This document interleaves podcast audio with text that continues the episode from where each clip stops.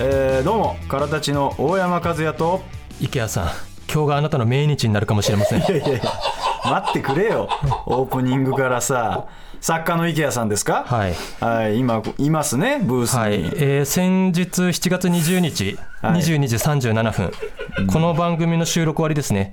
あの池谷さんが竹本結ちゃんの名前の漢字を間違えてツイートをしてしまいましたなんか見ましたけどね、あの私ですねあの寝る前のルーティンとして竹本さんの漢字を間違えてる人をツイッターで見かけたら ミュートもしくはブロックするっていう活動をしてるんですけどお前池谷さんブロックするつもりかお前。まさか身内からしかも業界関係者からねそのような方が出てくるとは思わず。まあね業界関係者は間違っちゃいけないからね、ですぐにゆいちゃんをめでる会の方に報告しまして、い、やいや誰だか分かんないだろそのめでる会の人間はさ池谷さんがブルータスお前もかならぬ、池谷お前もかということで、ブルータスならぬ池谷世界三大裏切り者、ユダ、ブルータス、池谷ということで、お前めちゃくちゃ言うな本当に。あのすぐさまね、会議にかけられまして、はい。あの滋賀出身の竹本さんにちなみ、コンクリート詰めにして琵琶湖に沈めるっていう、その予定でしたが、よまあ、池谷さんがすぐに謝罪し、まあ、その日開設したばかりのあのゆいちゃんのインスタをフォローして、しかもプロデューサーの吉田さんにまでね、あのゆいちゃんのインスタをフォローするよう指示するという。で、ね。まあ、つまりフォロワーが2人増えたということでね、あの模範囚として仮釈放しました。あもう釈放まで行ったの、まあのインスタの、れてはい、インスタのフォロワー数はね初動が大切だって聞いたんでねここで2人増えたのはめちゃくちゃでかいということで。じゃあ一旦様子見に一旦様子見釈放はされました。あそうですか。じゃああの池谷さんよはいかったですね、ちなみにあの前回裁判中だったあの1回共演しただけで竹本さんのことをゆいちゃんと呼んだ中野くん。執行猶予3年になりました。長いな。長いよこっから。ら3年以内にもしゆいちゃんに対してなんか失礼なことがありましたら琵琶湖でブルーギルの餌になってもらいます かわいそうなことするなよお前。ブルーギルの餌って。ですね。はい。私あの先日日向坂46のリアルミーグリというものに行ってきまして。ああそうですね。あなた興奮してましたもんね。あの初めてリアルミーグリというものを体験しましてね。はい。あの乃木坂とかもすでにやってたんですよ、ちょっと前に。なるほどね。はい、でそれでですねあの幕張メッセに行きまして、で会場内に入りますとねあのスーツを着たスタッフさんがいっぱいいるんですけど、なぜか全員美男美女なんですよ若くてみんな本当美男美女。その握手会あったじゃない、うん。何年も前に。その時とは違うってこと？確かにその時も美男美女だったのよみんな。ああそうなんだ。らその美男美女が俺たち限界オタクをバンバンさばいていくわけよ。ああなるほどね。でオタクはデュフデュフ言いながら 推しの方に向かっていくわけね。嫌な言い方これが世の中の現実ですよ。いやいや。でなんかその会場内に入りますとあの持ち物検査みたいなのがあるんですね、でカバンの中身とか見られるんですけどあのペットボトルとかがあったらあの一口飲んでくださいって警備員の人に言われるんですよ。まあよくあるやつでね。で、まあ、俺もペットボトル入ってたから一口飲んだりしたんだけど、あのツイッターのレポ見てたらねあのカバンにあの化粧水入れてたオタクが一口飲んでくださいって言われたらしくて、さすがにさすがにそれは嘘だろ。なんかいや本当ハトムギなんとかっていう化粧水なんかボトルのねなんか化粧水があってそれを入れてたらしいのよ。そしたら警備員の人が見間違えて一口飲んでくださいって言われたらしくて。いやいやまあさすがに飲みはしなかったでしょうけどね、勘違いだからね。で、まあ、その後に、えーと金属探知機の,、あの検査があるのよ、なんか危険なもの持ってないかっていうね。はいはいはい。で、そこで金属探知機は俺はちゃんとクリアしたんだけど、多分ね、お前とかさ、岩永君ってさ、金属探知機いけないのよね、クリアできないのよね。いやいけるよ別に。行こうと思えばさ。お前らってさ、20時間、30時間、ずっとエロガをやり続ける鋼のチンコを持ってるわけ。おい誰が鉄分豊富だよ。いい加減にしろよマジで。そんなわけねえだろうがよチンってなるからさ、金属探知機が。お前のチンコは24時間フル回転のビッグモーターズだからな。おいどことかけてんだてめえ。やめろ今。大騒ぎになってんだからさ。枯葉剤でチンゲなくなってんじゃねえか。本当にこいつ時事ネタからよかましやがってよ。あとね、チンコに真珠が入ってる人も入れないらしい。えー、それも金属で引っるらしいよ。真珠とかも。噂で聞いたけどね。えー。だからもうさんとか無理。お い やめとけよお前よ。そう。本当かどうか俺は知りませんけども。今のはね。で、まあ、レーンにつきまして、うん。はい。まあ、そこからね、俺がいつも言ってるようなさ、あの自分をよく見せるために、自分よりイケてないやつの後ろに並ぶっていう戦術をしまして、まあねあなたもう45年前から提唱してるやつよね。で、俺はずっと獲物がレーンに入るのをずっと待っててさ、で、小太りの汗びっしょりのオタクが入っていた瞬間に俺もバーってついていってさ。い、やだなそれお前って認識したら腹立つぞこれ。で、まあ、並びまして、その QR コードが配られるのよ、その当選したオタクには。で、QR コードをかざして、で、あと運転免許証も見せないといけないんだけど、もう本当、俺が握手会とミーグリとツタヤでカード作った時しか使わない運転免許証、ゴールドの免許証を見せて、まあ、入ったわけですね。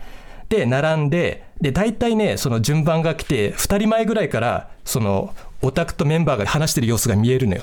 ああで、ちょうどね、2人前のオタクがね、あのメンバーの前に立った瞬間ね、あの日向坂の曲のダンスを踊り始めてね、どういうパフォーマンスをパフォーマンスをして。見せるっていうことなの？で、メンバーが苦笑いで拍手してて、よっしゃ、滑ったと思って、嫌なオタクだなお前。あいつ滑ったと思って、いやだってその人はめちゃくちゃ頑張って踊ったわけでしょ、だって覚えて。爪痕残そうと思ったんだろう。ね。跳ねようとしてるわけだからね。本当 M1 でさ前のコンビがリズムネタやってさあなんか盛り上がったら嫌だなと思ったら思いっきり不発で滑ってくれたみたいなさ。いや嫌な言い方するなお前本当にさ。で俺はもうべしゃりで勝負するぞと。お前何カッコつけてんのべしゃりで勝負するとかよ。フリートークとかで言ってくれよそういうついに俺の番が来てさ、はい。で中に入るとあのアクリル板っていうかさアクリルシート越しにメンバーと対面するのよ、うん。でメンバー側にも俺ら側にもあのマイクがついててそこに向かって喋るんだけど、なんかねそのマイクから聞こえてくるメンバーの声がさちょっと聞き取りづらいのよ。ああマイクだから、ね、ものすごく分かりやすく言うと、あの柳沢慎吾さんがさ、あのタバコの箱でなんかビニールパッてしてさ、警察の無線の真似するじゃん。まあするね。それに似たような声が聞こえてくるのよ。そうピンとくるかね。だから、あこんにこんにちは、お久しぶりです。って、ブブブブブブブブブブブいやいやいやえあお前それ聞こえなさすぎだろでも俺もそれはななんて言ってたか分かんなくて、あ、そうそうですね。って、ブブブブブブブブブブいやお前お前え何ですかってはい時間ですって言われてそのまま剥がされてさかわいそうだお前推しメンもさいやいろいろ喋ってくれたんじゃないんですかあなたに対してブブブブブブなんつってそんなで本当聞こえなかったか、ね、M1 だったらさもう追加合格も期待できないほどの失敗で終わりましていやいやまあちょっと落ち込んだんですけどで終わった後ですねあの、い、っぱいオタク仲間が来てたんでその人たちと合流しまして、そしたらその一人のオタク仲間の人がねずっと受付の女の人が可愛かったって言ってるんですよ、うん。えー俺だってさあの女オタオタってよくいるのよ。女オタオタ？要するに女オタのオタク要するに会場に可愛い女の子のオタクがいてその子を好きになったら追っかけたりするオタクがいるのよ。いやいや。だって追っかけらんないその子は素人だからナンパじゃないけど話しかけたりするやついるんだったらあー生写真交換しないとか。ああなるほど。なそれで例えば、まあ、うまくはまったらつそうそう、なんか付き合えるみたいな。なで、そういう女オタは結構いたんだけどさ、女オタオタね、とうとう女受付オタが現れたなと思って、いやそっちの方がまあいそうだけどね、なんか。で、そのリアルミーグで体験してさ、面白かったのはさ、あのメンバーがいるレーンって基本的にバーって横一列に並んでるのよ、そのレーンが。で、並んでるオタクがそのブースに入っていって、そういうのがずっと見えるのよ、あの後ろの方から、はいいろんなブースのね。で、ブースに入っていくオタクがさ、本当ね、アルマゲドンでさ、あの宇宙に向かっていく時のブルース・ウィルスみたいな顔してんのよ。なんでそんな険しい顔するんだよお前もうさ本当俺の中にはそのエアロスミスが流れてきてさ。いやお前今から死ぬわけじゃないよね別に。でさ終わったら反対側からオタク出てくるんだけどさもう本当心臓を押さえながら出てくるオタクとかさ顔面蒼白のオタクとかさニヤニヤしながらね出てくるオまあタクとかさ。それは結果次第。引きこもごもっていう。うんまあね。であいつうまくいかなかったんだなとか思いながら見ててさ、はい。実際うまくいかない時とかってあるのよ握手会とかでもさ、まあまあそれはねお笑いも一緒でしょ、滑る時もあれば受ける時もある俺がさ今のねその桜坂とか日向坂ってねもう塩対応なこと全くいないんだけど、あの昔あるグループにねあのめちゃくちゃ塩対応の子がいてさ本当俺なんかあなたの親殺しましたかぐらいの感じで睨みつけてくる子とかいたのよまあだからまあし分かんないけど塩対応を売りにしてる子ってことじゃなくて？なんかね俺が聞いた話だと、最初の頃は塩対応じゃなかったらしいんだけどどんどんオタクが嫌になって塩対応になっていった子らしいんだよ。あもうなんかビジネスじゃないんだ、もう本当に嫌になったらしい もう引退間近じゃない？そういう子って分かんないけど。で俺その子のさ握手券3枚取ってさ見に行ったのよ、はいはいはい。一回体験してみようと思って。で3枚だから大体15秒ぐらいね話せるのよ。あ。で握手するけどその本当ずっと睨んできててさ。でこ怖くて言葉出ないのよそしたらねあの7秒ぐらいでね剥がしの人がさ俺の肩を抱いてさ剥がしてくるのよ。うん要するにあのボクシングのセコンドみたいな感じでさお前もう無理だと。だってお前まだ8俺秒俺はまだ残って8秒残ってんのよ。残ってるんだよ、うん、俺はまだ戦うつもりだったんだけど 剥がしの人がお前もう無理だって肩抱いて。タオル入ってたってこと？そう。で肩抱いて剥がしてくれてさ。で助けられた。俺はさもう終わった後さ幕張メッセのベンチでさもう試合に負けて真っ白になって明日のジョーみたいな感じでさもううなだれてさ。まあそれはそうなりそんなますよね。経験もありましたよ。いやそんな経験もありましたよじでその日向坂のそのリアルミーグリで会場をうろついてたらですね、はい。あの一人のオタクに話しかけられまして、はいはいはいはい。金髪落ち武者という方に話しかけられましてね。あーなんかねあなたのツイート声かけられましてあの本当内田裕也みたいな人なのよ 内田裕也？は 俺ね一回ねそのツイッターで DM もらったのよいはいはい。なんかの要件で、もらって、金髪落ち武者って名前だけは、なんか頭に残ってたんだけど、もう、マジで名前そのものの金髪落ちい武者。なのや俺もだから写真見たけど、マジで落ち武者スタイルの人だったよね。で、その金髪落ち武者に、あの、ラジオ聞いてますって言われて、あはいはいあ嬉しいなと思って、大山のアンチやらせてもらってます。今の流れおかしくない？お前なんか編集した？ちょっと。いや、ちゃんと言ってた、あの、大山のアンチやらせていただいてます。え流れがないじゃん。だってファンファンですみたいな感じで来たわけでしあょ本当ですか？ありがとうございます。あの、大山のアンチやらせていただいてます。説明しろよ。どういった意味でのアンチだよじゃあそいつはよ。お前、落ち武者とかウィンナーとかいろんなやつに絡まれてんだ。やめろお前。なんで落ち武者その配送してるやつによお前言われなきゃなんねえんだよふざけやがってよ。で、その後クールダウンするために、あの、マカリメッセの裏のね、ゾゾマリンスタジアムとかのあたりをね、歩いてたのよ。はい。そしたらなんか、すごくおしとやかな感じの女性の方がバーって近づいてきて、あの、ラジオ聞いてますって言ってえ？千葉ロッテのファンの女の人。え？どどういうこと？千葉ロッテのファンの女の人？そう、千葉ロッテのファンの女の人が、俺の向かい側からパーって小走りで走ってきて、あの、ラジオいつも聞いてますって言って。ああじゃあアイドルオタクのファンではい。や、わないかんない。多分、今からあのロッテの試合見に行きます。あああなたがちょっと目の敵にしてる千葉ロッテのそうそうそう。だから一人のオタクにも言われて、あの、もうすぐロッテの試合始まるんで早く帰った方がいいですよ。いや もうそうね。だから俺はさ、あんなそのおしとやかなさ、色白のおしとやかな人がさ、このラジオ聞いてくれてるんだってびっくりしたんだけどさ、もしそういう女の人がさ、馬の国に念仏とかの名前でさ、メールとか送ってきてたらどうしようとかちょっと思っちゃったいやいるけどね、送ってくれる人でそういう可能性もあるじゃん。念仏。いやどうですかね。まあでもそういう人って例えばさまあ送ってたら言うんじゃない？こういうラジオネームで言ってますとか、馬の国に念仏が言えだから馬の国に念仏に絞るからそうなるんだよ。普通のラジオネームの人もいるから。だかあら大丈夫だと思いますけどね。そうですかね。でも千葉ロッテのファあはい。ンで、で、あ。ー帰ってきました、無事。ああそうですか。じゃあだいぶあなたは楽しんだはいという、楽しんできましたね。ことでね、はい。あの あなたお笑いの話一個もしないので。あのもうさすがに私がしますよ、じゃああの、まあ、最近あったライブなんですけど、はい。まあ、そもそもねこのラジオ収録するまでに1日しか我々お笑いの仕事がなかったあの、っていう。お笑いのライブがね。もう悲しすぎるね、現状で、もうその一日の仕事の話をなんとかするしかないということで、すいません、させていただきますけど、絞りに絞ってね、やらせていただきますけども、えー7月22日にですね、あの2本入ってたのね、その日には珍しくね、ああのダブルスタンバイとネタ宝庫というライブが入ってましてね。えーその日なんですけどそのダブルスタンバイっていうライブはちょっと珍しくて普段とは逆のネタをするライブっていうあの、コント師が漫才、漫才師がコントみたいな。そうやるライブでね。だから我々からしたら震えるほどやってないコントをやるライブっていうのがありましてね、まあコントってやっぱり漫才と違って大変なんですよ。台本提出があったりとか、例えば音楽きっかけ音きっかけがある場合はその台本に書いてやらなきゃいけないとかまあ俺ら漫才しかやってないから。まず漫才だとリハーサルがないからね。そうそうそうそう。そうだからもうリハーサルあったりとか、まあ、とにかくそういう手続きがいろいろ多いんですよで、僕ら、あの、手紙を読むっていうネタをやってね。そうそうそうそう。だからタ覚えなくていいように。いやそんなん言うなってお前。いやだから本当はね相方1回だけ我々は5年前の単独ライブでコントはやったことあるんですよ、ただそのコントもね、あの、ヤサシーズのタイ君が作ってくれた。そうそうね。ん。だからあなた実際俺はコントを作ったことほぼないのよ。ないっていう状態で、でだけど、まあ、その5年前のコントあるからっつってこいつはやろうとしてたわけですよ。なんですけどそのコント自体が最後にねあのフルで権利物の音楽使そう桜坂の曲を俺が踊るっていうね。そうそうそう、オチがあって、それ配信があるライブなんで、んできない。もうそうできないってことで、まあ、あなたがね、舌打ちしてようやくネタを作るという。で手紙のネタ書いてね、あのねリハーサルやってたら、あの10年前の爆笑オンエアバトルかみたいなヤジが飛んできて、芸人か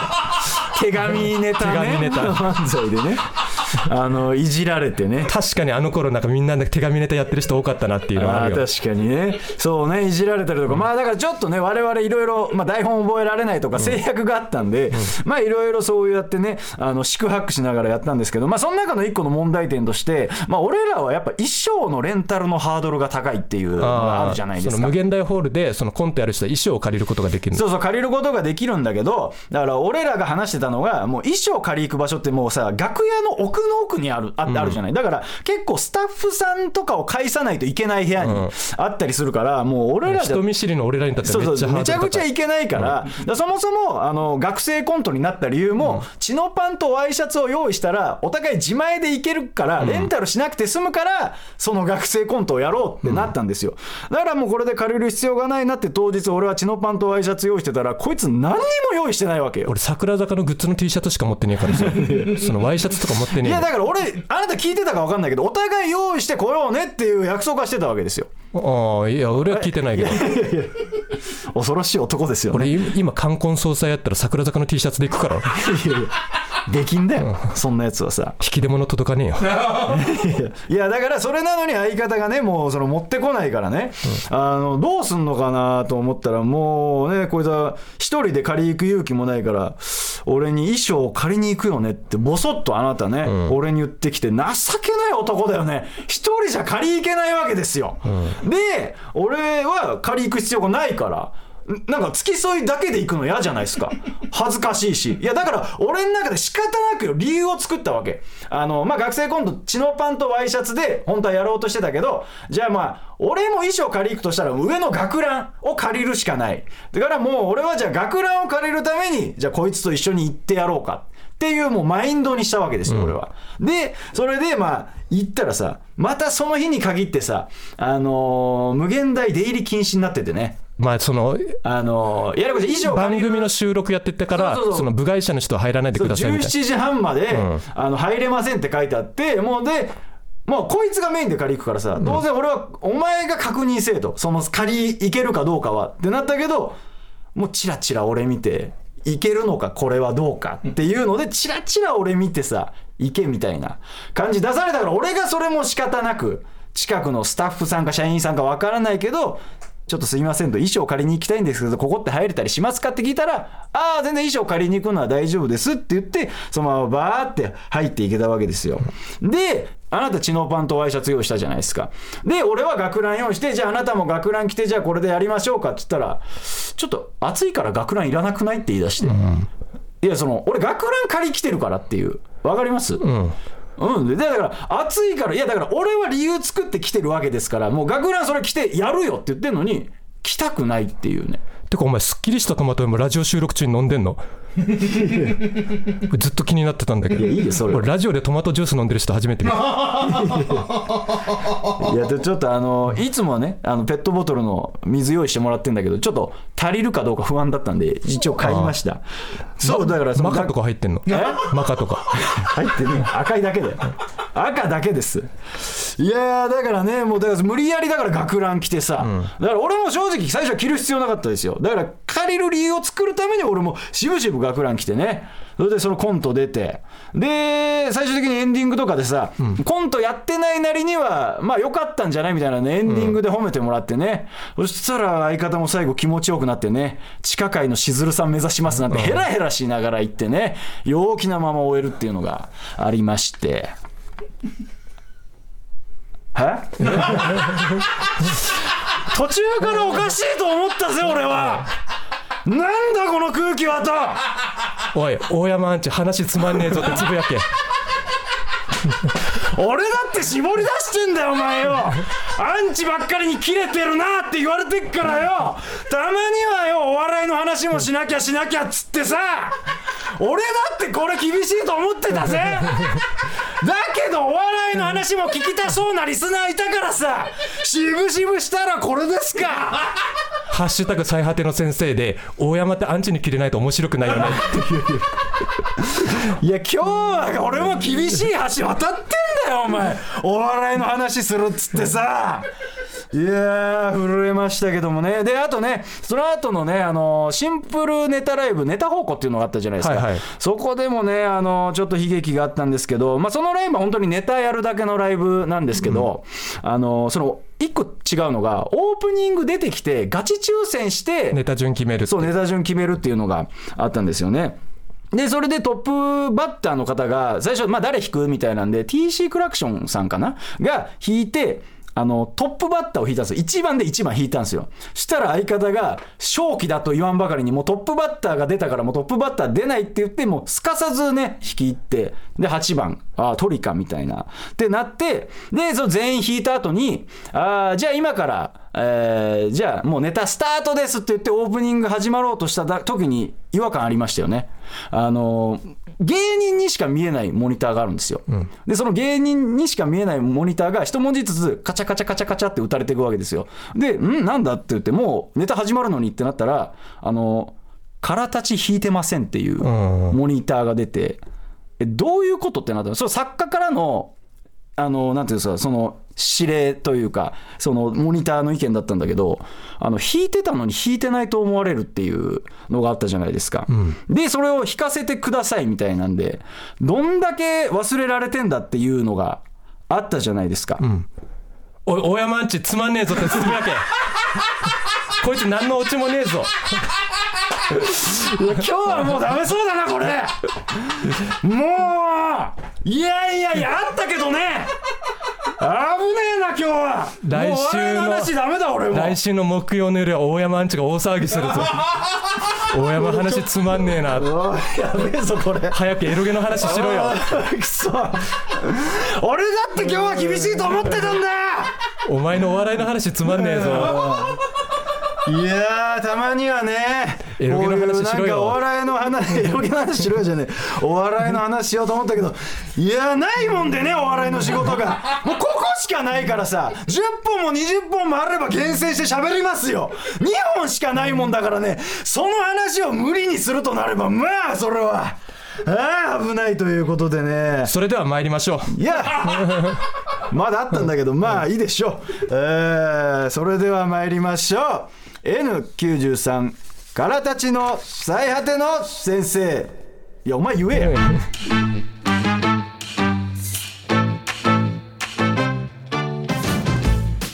それではですねメール紹介いたします、はい。ラジオネーム魔法のタイランドさんからですね、えー、からたちさんスタッフの皆様こんにちは私は高校3年生の JK なのですが女子校に通っているのでお二人のような粘度の高い男オタクを見る機会がなかなかありません。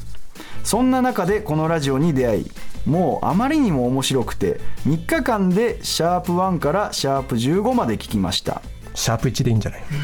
いやいやいやもそっと言うねやっぱり男オタクの応酬はパワーがあって面白いなと思いました。さてお二人はオタクとの会話で記憶に残っているものはありますか？あの人とあの話で盛り上がったなとかあいつとはバチバチに喧嘩したなとかもしあれば聞いてみたいですということですね。どうですか？ありますか？その熱い話という盛り上がったなかみたいなかあいつとはバチバチに喧嘩したなだからそのミーグリ始まった頃とかさ、あのミーグリでさ下半身を露出したオタクがいたってあのその掲示板にガセネタが流れる。ガガセでしょ？だからガセネタ。本当にあったわけじゃない。下半身を露出したオタクが出てメンバーが号泣してるっていうガセネタが掲示板に流れたのよ、したら誰かが体ち前で早く出頭しろよって もう胃の一番にあなたが思い浮かんだ方がいらっしゃると。で書き込まれてさ俺はもう必死になってさその掲示板で体ち前でそんなことするやつじゃないだろうって書き込んでさ。いやお前そんなことやるんだな、まあ火消しみたいな。そこではそこではバチバチに喧嘩したけど。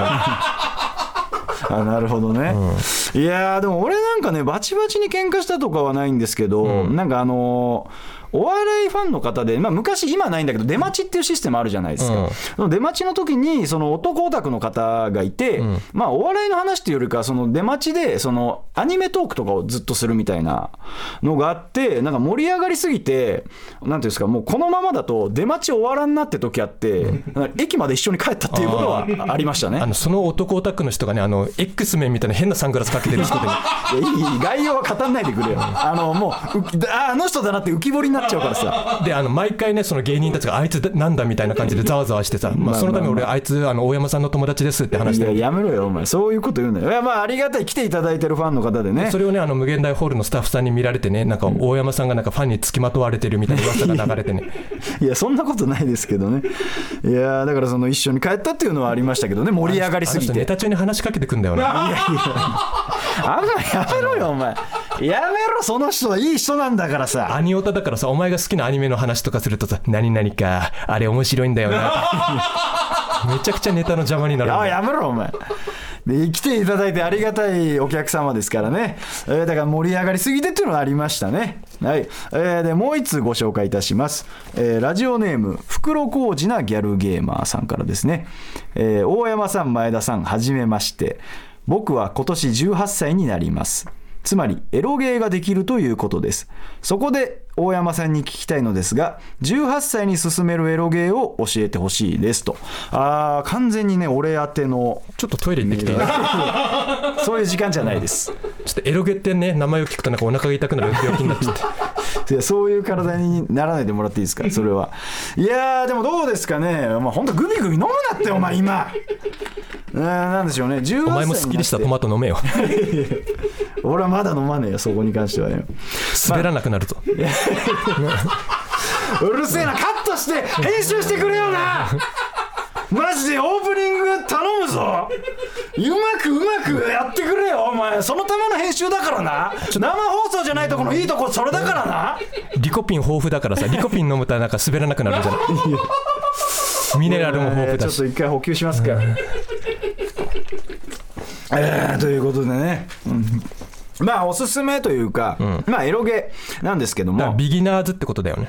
うん、でビギナーなんだけどこの人はあのおそらくよ袋小路なギャルゲーマーって書いてある通り、恋愛シミュレーションゲームは多分やられてる方なんですよ。だあー。からもうなんつうの本当にベタというよりかは一歩踏み込んだ作品の方がいいかなっていうのがありまして、えー一応2本紹介すると,、えー、と1本目がねあのー空の少女という作品なんですよ、まあその作品っていうのはえっと、何が18禁かというと、やっぱ18禁イコールエロのイメージがあるんですけども、この作品は猟奇殺人がちょっとテーマになってる作品でして、結構グロい演出もあるというか、だから18禁要素のある意味もう一つの意味みたいな、だからエロだから18禁じゃないっていう象徴のエロゲでもあるというか、で、それが3部作ぐらいで出てまして、多分プレイ時間は80時間ぐらいかかるんですけども、あの非常に面白い作品でね、もう大人が楽しめる作品ってなってるんで、まあ18歳でちょっとまだ早いかもしれないんですけども、じゃあ進めんなよ。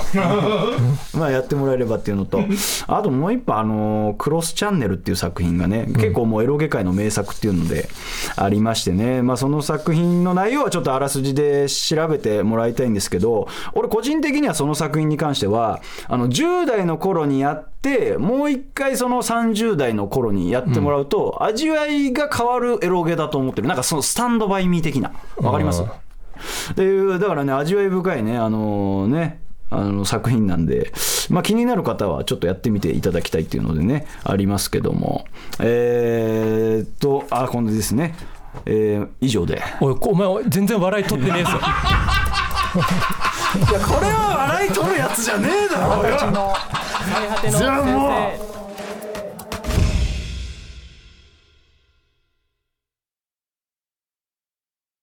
最果てのオタニュース。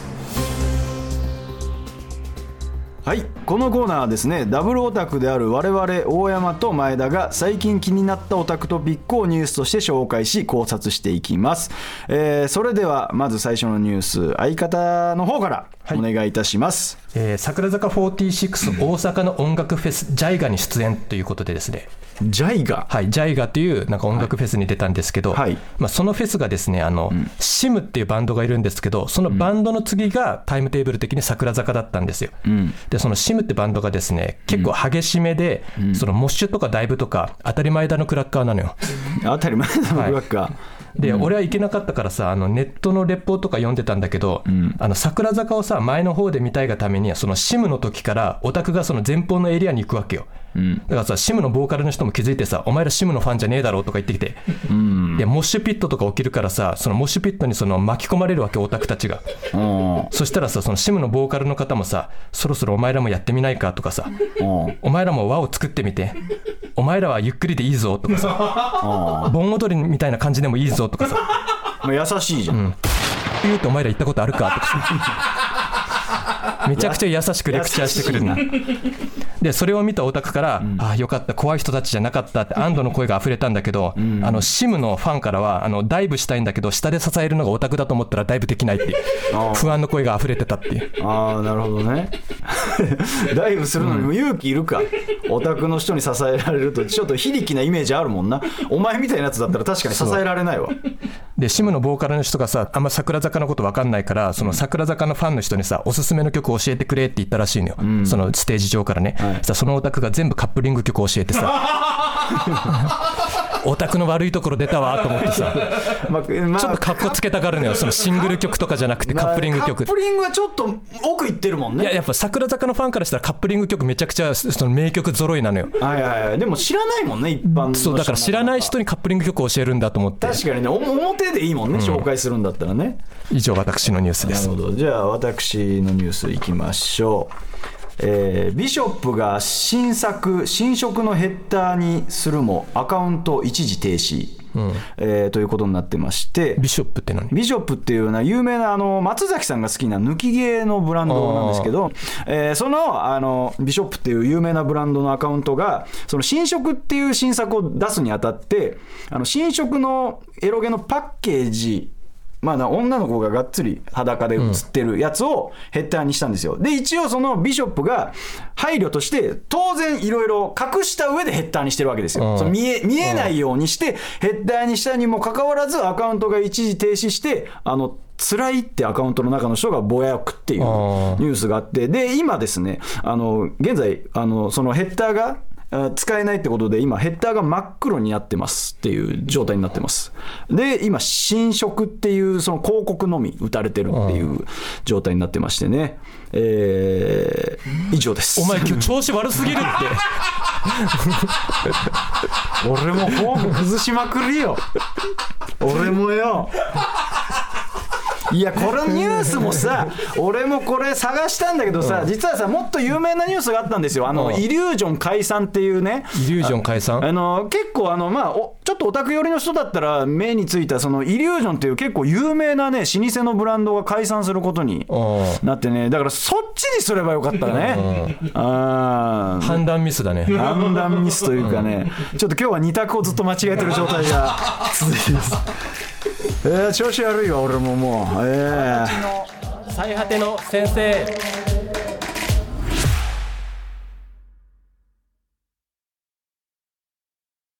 オタ活ボーダーライン。えー時に常人の理解を超えてしまうオタクの行動そんなオタクたちが今までやってしまったもしくはこれからやろうとしているオタ活を紹介し前田がありかなしかを判定いたします、えーまずは一つ目ラジオネーム本格派茶碗さんからですね、えー独り身の僕はいつ孤独死するかもわからないのですでに遺言書を書いているのですが財産分与のところにダメ元で推しの名前を書いています。このオタ活ありですか？なしですか？ということで。ありですね。俺もそうするつもりですけど。いや多分これわかんない。法律的に多分ダメなんじゃないか。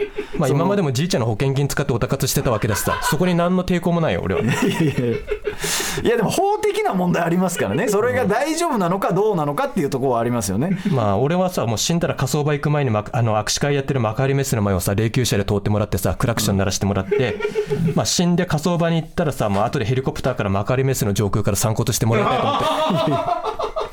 幕張メッセに季節外れの粉雪が降りまうヘラヘラすんなよお前。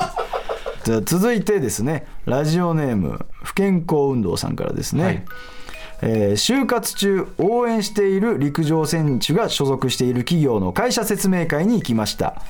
ここで推しがメダルを首にかけて記念写真を撮っていたなぁと思いながら車内の写真を撮りまくりました。これはオタ活ですか？ストーカーですか？ストーカーですよ まどう考えてもですよね、これに関しては。だってこれ俺がゆいちゃんの大学のオープンキャンパスに行くのと一緒じゃん。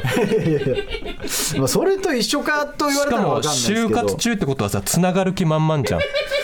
そこに入社してっていう。だからさまあこれあれよね。だからそのね堀北真希さんと山本浩二さんみたいなことですよね。どういうこと？山本浩二さんって結構熱烈なアプローチしたっていうの知りません？あの新幹線の前に待機してアプローチするみたいな、でそれが結構まあ賛否両論みたいな感じだったけど、まあ、最終的に結婚したから、まあなんかいい話にはなってるけどそれが結婚できなかったらもう若干ストーカーみたいな感じにもなるじゃないですか、やっぱお前今日ずっと二択間違えてるわ。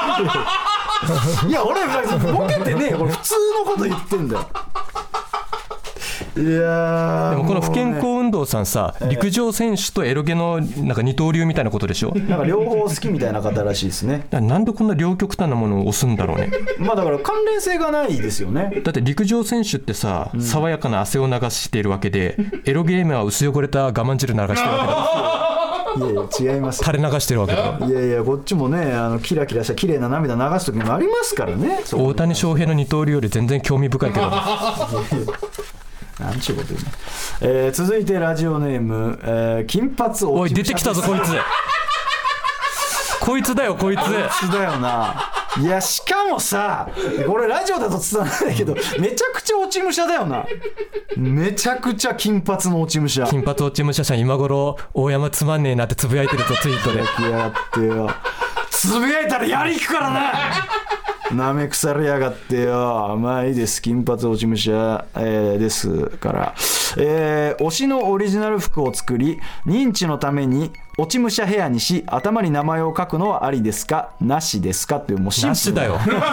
お前が幕張メッセの人混みの中で俺に話しかけてくる。俺も変な目で見られたじゃねえか まあこの人ね写真あるからこっちは分かるけどめちゃくちゃインパクトありますからね。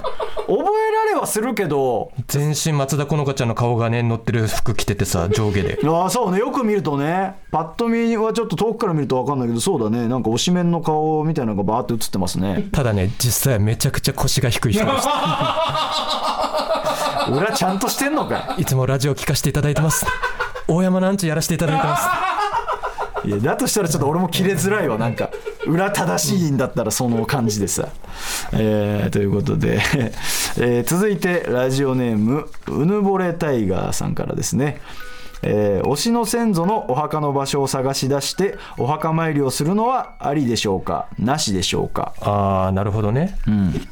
どうですか？これはまあ俺的にはありだけど、どうなんだろうな。えお前らの方はさそのなんか亡くなったエロゲ界の巨匠のお墓参りするとかあんの？その芥川龍之介とかさないだろ。岡本太郎のお墓。公開してねえんだよそのライターさんはさ。